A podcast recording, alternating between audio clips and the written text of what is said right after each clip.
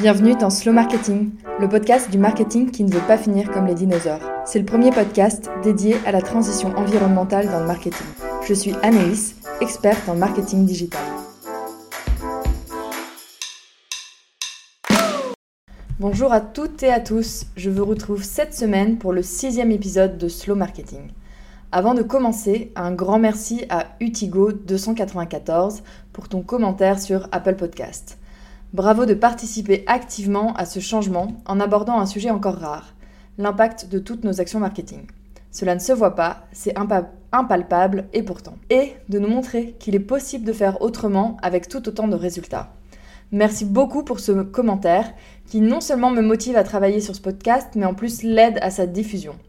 Donc toi qui es en train d'écouter ce sixième épisode de Slow Marketing, si ce n'est pas encore fait, tu peux aussi mettre 5 étoiles et un commentaire sur l'application de ton choix. C'est parti L'épisode du jour vient d'une question qui m'a été posée en rendez-vous en décembre dernier par un prospect.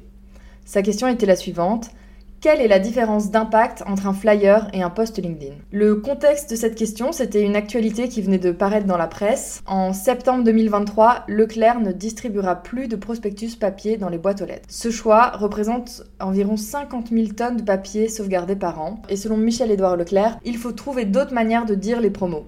On va réinvestir dans la diffusion d'applications, il y aura des catalogues consultables dans les Leclerc, etc. Cette question, c'est un peu le grand match publicité digitale versus physique. Pour y répondre, je pense qu'il est important de non seulement étudier l'impact environnemental de ces différentes stratégies, mais aussi d'analyser l'impact marketing. Ce qui paraît assez évident à première vue, c'est que Leclerc, en économisant 50 000 tonnes de papier par an, va faire en effet une action en faveur de l'environnement. On a tous bien en tête ces prospectus qui polluent notre boîte aux lettres, mais pas que. Néanmoins, est-ce que réinvestir dans la promotion d'une application ou encore dans de l'email marketing a vraiment moins d'impact? En tout cas, c'est ce qu'on va explorer dans cet épisode. Les flyers sont des supports de communication physique qui peuvent être distribués dans des lieux publics tels que les rues, les centres commerciaux ou encore des événements.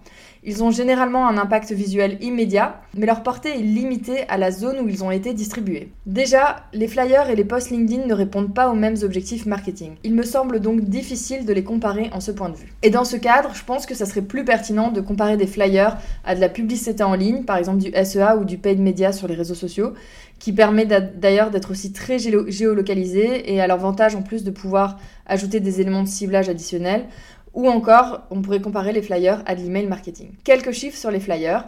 En France, chaque année sont distribués 18 milliards d'imprimés publicitaires, soit 800 000 tonnes de papier utilisé, ce qui représente environ 800 000 à 1 600 000 arbres coupés par an. On estime que chaque foyer reçoit chaque année 30 kg de prospectus. Les flyers concernent principalement les grandes surfaces, 8 flyers sur 10, et si l'on prend l'exemple de l'enseigne Monoprix, on estime que 90% des prospectus sont jetés avant même d'être consultés. Selon une étude menée par l'ADEME en début d'année 2021, 44% des particuliers interrogés jettent directement les prospectus qu'ils reçoivent. Et pourtant, les prospectus représentent 15% des budgets marketing, soit environ 2,8 milliards d'euros par an en France. Et même si les publicités sont lues, elles sont rarement conservées, et leur destin est tout tracé directement dans la poubelle. Bref, de l'argent jeté par les fenêtres. Selon la même étude de l'ADEME, 46% des personnes interrogées ayant adopté le stop pub, donc cette petite étiquette que vous pouvez mettre sur votre boîte aux lettres, déclarent continuer à recevoir des prospectus malgré leur refus. Donc on est bien loin du consentement et d'un ciblage responsable. On peut considérer l'impact environnemental des flyers sur trois points. Le premier, sa production physique, ce qui implique l'utilisation de matériaux et d'énergie pour les imprimer. Le deuxième, son transport. En effet, les flyers doivent être transportés afin d'être distribués, ce qui engendre des émissions de gaz à effet de serre liées à leur transport. Et enfin, le troisième, la gestion des déchets et le recyclage des prospectus. Néanmoins, ils peuvent être imprimés sur du papier recyclé et recyclable, en utilisant aussi des encres plus vertes. D'ailleurs, l'impression sur du papier recyclé et responsable est une obligation en France pour les prospectus et catalogues papier.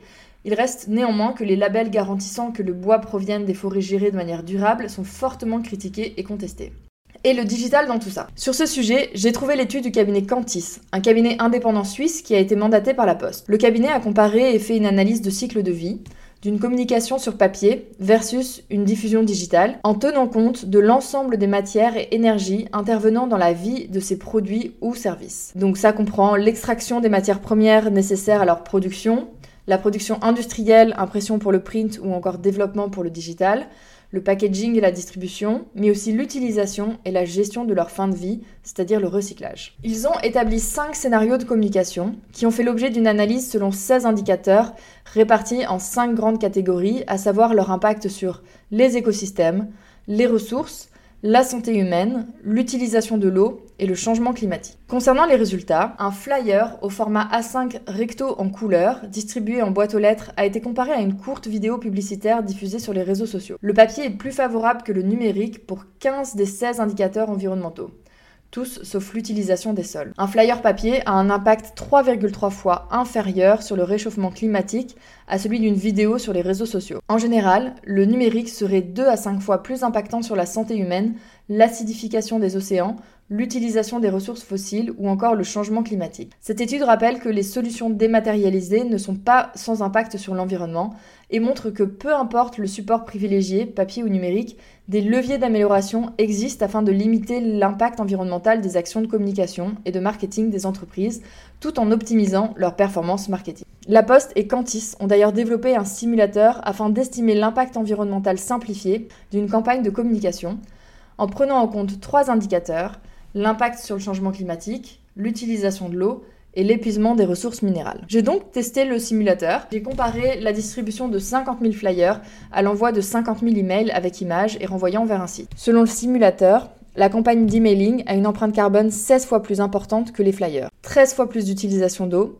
et ensuite 130 fois plus d'impact sur l'épuisement des ressources minérales. Si vous voulez aussi faire le test, je vous partage le lien dans les ressources de l'épisode. L'objectif n'est pas de se dire ok j'arrête le digital, je repasse tout sur papier, mais déjà de 1, commencer à intégrer l'impact environnemental dans ses KPI marketing, et de 2, faire des choix stratégiques en connaissance de cause. Réfléchir à une campagne marketing éco-responsable va bien plus loin que simplement choisir entre différents canaux de diffusion. Et ça, j'en parle la semaine prochaine avec Adélaïde Bouger, avec qui j'ai pu échanger sur le marketing responsable et toutes ses parties prenantes. C'est tout pour aujourd'hui. Rendez-vous la semaine prochaine pour un nouvel épisode. Si tu ne veux rien louper, abonne-toi à la newsletter ou à mon profil LinkedIn Anaïs Baumgarten. Tous les liens sont dans la description. Merci pour ton écoute et à très vite sur Slow Marketing.